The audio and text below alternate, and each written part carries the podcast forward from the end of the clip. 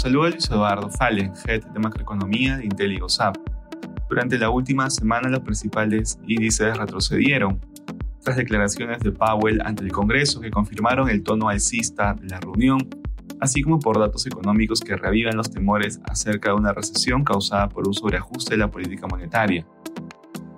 El presidente de la Fed señaló ante el Congreso que dado lo lejos que se ha llegado, puede tener sentido aumentar las tasas de interés a un ritmo más moderado. También comentó que la perspectiva de dos alzas de tasas más para fin de año es una suposición bastante buena en lo que sucederá si la economía se desempeña como se espera.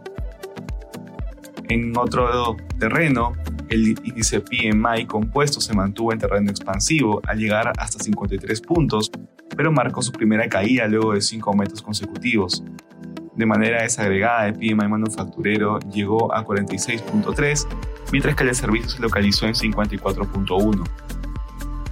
En la eurozona los principales índices retrocedieron durante la última semana, es importante destacar que el Banco de Inglaterra aceleró el ritmo de incremento de su tasa de interés desde 25 a 50 puntos básicos, llevando la tasa de referencia a 5% ante una inflación persistente y un mercado laboral estrecho.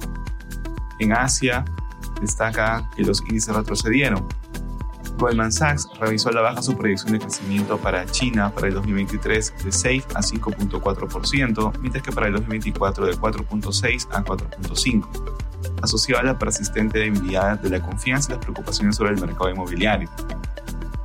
En China destaca también que el presidente de ese país, Xi Jinping, y el secretario estadounidense de Estado, Anthony Blinken, acordaron en una reunión en Beijing poner fin a los recientes enfrentamientos para no ocasionar problemas a nivel global.